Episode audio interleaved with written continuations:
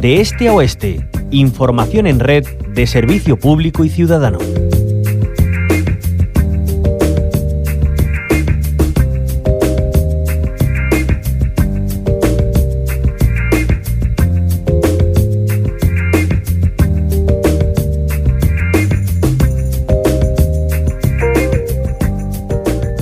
El presidente de la Junta, Juanma Moreno, se compromete a poner en marcha un protocolo específico para la escolarización de niños y niñas con problemas de salud. Así lo anunciaba el pasado jueves en la sesión de control al Gobierno en el Pleno del Parlamento andaluz, en respuesta a apelaciones que al respecto de esta cuestión le trasladaba tanto la portavoz del Grupo Mixto Adelante Andalucía, Teresa Rodríguez, como el presidente del Grupo Socialista, Juan Espadas. Según Juanma Moreno, se está ya trabajando con las consejerías de Educación y Salud para tener un protocolo para 64 niños y niñas que tienen problemas especiales de salud para atención muy especializada. Quiero ser prudente y lo que sí le anuncio es que evidentemente vamos a establecer ese protocolo en el que llevamos ya trabajando y en el que siempre las puertas han estado abiertas, no solo las mías, sino las de la consejera de salud y la consejera de educación, que hoy mismo los padres pueden hablar con ella y con nosotros y saben perfectamente que hemos hecho numerosos esfuerzos dentro de nuestras posibilidades y dentro de, también de nuestros recursos.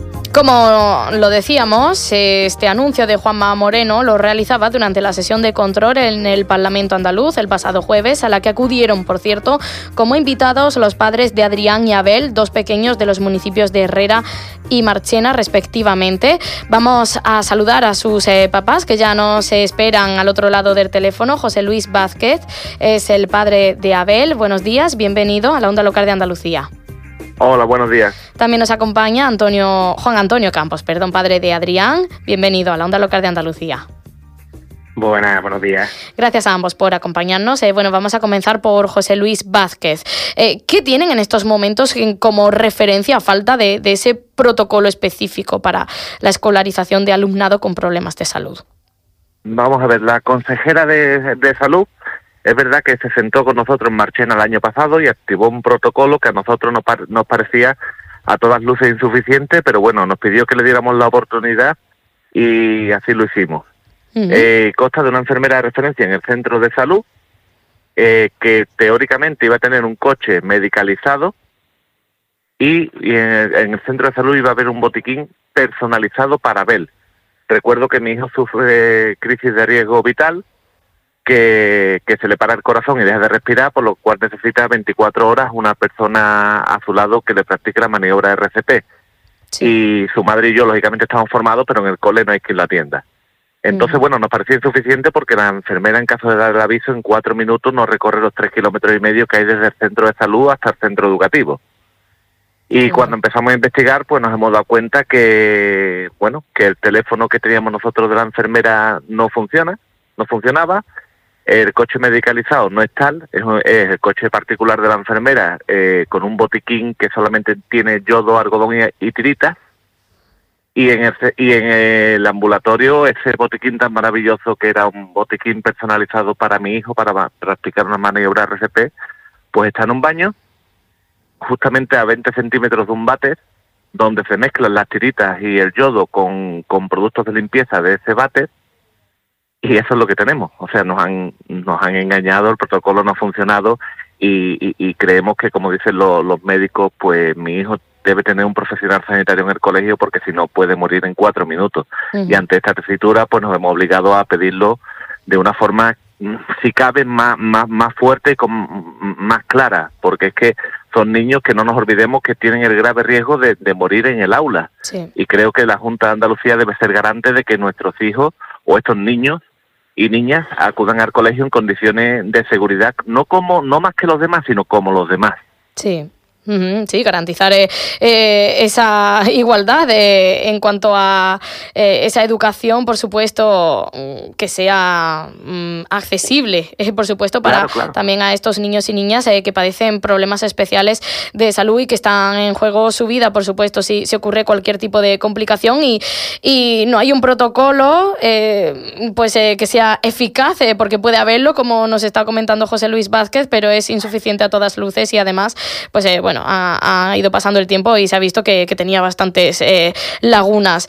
En caso de, Adrián, Juan Antonio Campos, eh, ¿qué nos puede contar? Eh, ¿Cuál es su coyuntura? Pues nada, nosotros el problema que teníamos, que era cuando los polarizamos en, en mayo, pues mandamos todos los recursos, el dictamen del EOE, mandamos informes médicos de, del grupo de del bien de diciendo que Adrián para, para asistir al colegio necesita una enfermera como recurso, no una enfermera escolar en sí, que eso es otro tema que también sería interesante porque también hace falta, sino como recurso permanentemente con él por su por su, por su cuidado tan complejo. Es portador de un respirador 24 horas, eh, que es el que le mantiene vivo, eh, mm, se alimenta por un botón gástrico, eh, es portador de traqueotomía, ¿vale? Su, su, su enfermedad una miopatía miotubular que tiene una debilidad de un 80% de los músculos, una enfermedad muscular. Pero cognitivamente es un niño que está genial, eh, por lo cual eh, por ley le pertenecía a clase ordinaria, pero claro, poniéndole los recursos necesarios para garantizar su seguridad.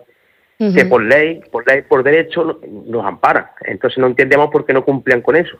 Entonces nos decidimos poner en marcha una campaña de reivindicación en los medios de comunicación, eh, a través de redes sociales, y sigamos escribiéndole que el por qué. Y nos dicen que era porque no había competencia entre educación y salud para poner una enfermera. O sea que no existe la figura de enfermera como tal en los colegios.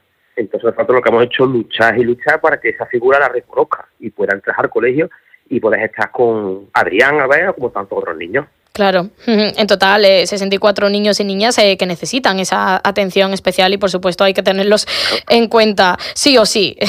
José Luis eh, Vázquez y Juan Antonio Campos, ambos estuvieron, asistieron, mejor dicho, a esa sesión de control al gobierno en la Cámara Autonómica donde Juanma Moreno hacía ese anuncio, se comprometía a poner en marcha un protocolo específico.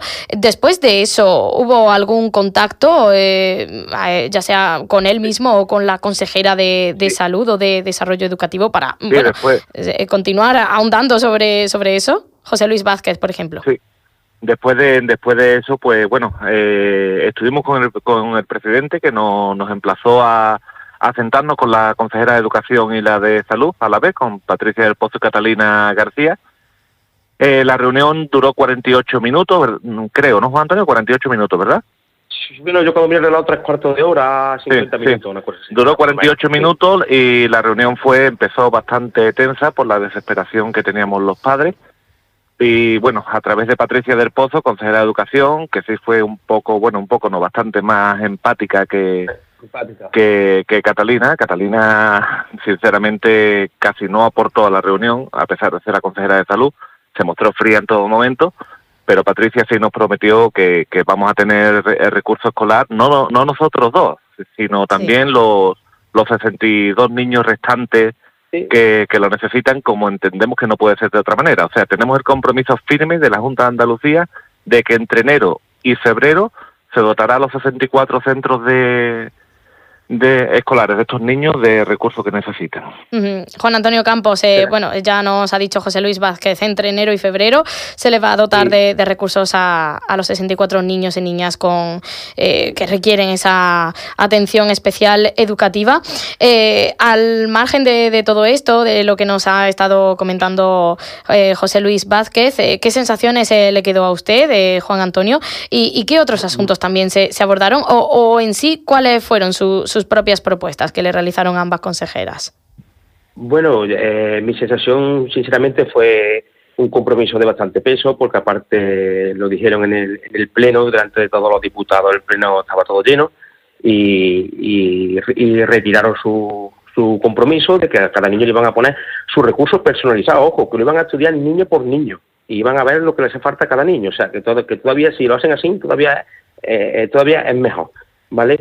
Y yo la sensación que tuve en, la reunión de privado, pues fue más o menos prácticamente como lo dijo José Luis, eh, Catalina estuvo más fría, y fue verdad que Patricia del, mm, del, Pozo fue la que abordó el, el, problema, dándonos su palabra en varias veces, y, y nada, nos dijo eso, que entre enero y febrero pues esto iba a estar solucionado sí o sí.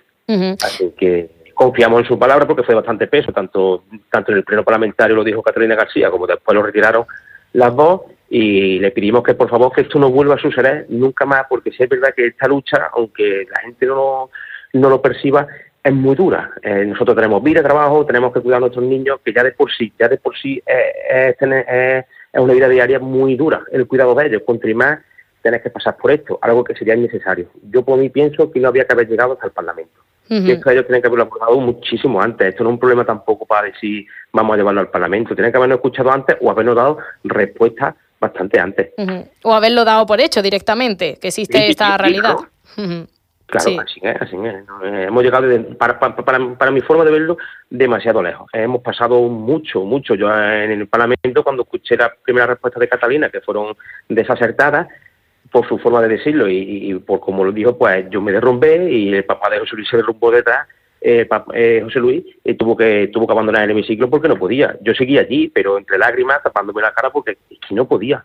Esa sensibilidad, había que, ya que iba a dar la respuesta correcta más tarde, tenía que haberlo formulado de otra manera. Pero bueno, nos quedamos con lo bueno, nos quedamos con lo bueno, que fue el compromiso, y, y a recordarle toda la semana, día tras día, hasta febrero, que ahí tienen que cumplirlo, porque eso es otra. Hasta que no lo habíamos firmado y hecho, eh, todavía nosotros no queremos ir a campana al vuelo. Claro, esperemos que... También, si me permite, me gustaría hacer un inciso que me resulta muy llamativo que en otras comunidades como Madrid, las dos Castillas, Murcia, Galicia, Canarias, esté reconocida la figura de la enfermera escolar y aquí no, porque en Andalucía siempre estamos al vagón de cola con estos temas, gobierne quien gobierne.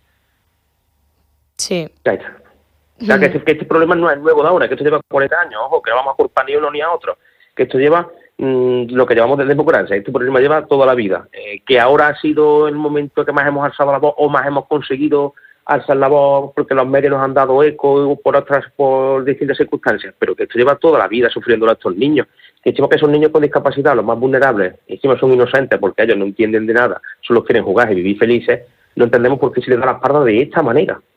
Sí. Sí, sí, es que es cuestión de, abrir eh, la mirada y atender a todas las realidades, que es muy diversa, ¿no? Eh, eh, toda la coyuntura que nos envuelve y a fin de cuentas nosotros y nosotras somos quienes ponemos al mando de, los escaños a, nuestros representantes políticos que menos que tengan sensibilidad con todos nosotros y nosotras por igual. José Luis Vázquez, Juan Antonio Campos, gracias a ambos por habernos acompañado. seguiremos estando en contacto, por supuesto, a ver cómo va avanzando ese compromiso y fraguándose de una vez por todas. Esperemos que como mucho en febrero estén ya esos recursos personalizados. Nada más, mucho ánimo. Gracias, Gracias a vosotros por darnos, por darnos eco de esta situación, que nos hace falta. Muchísimas gracias.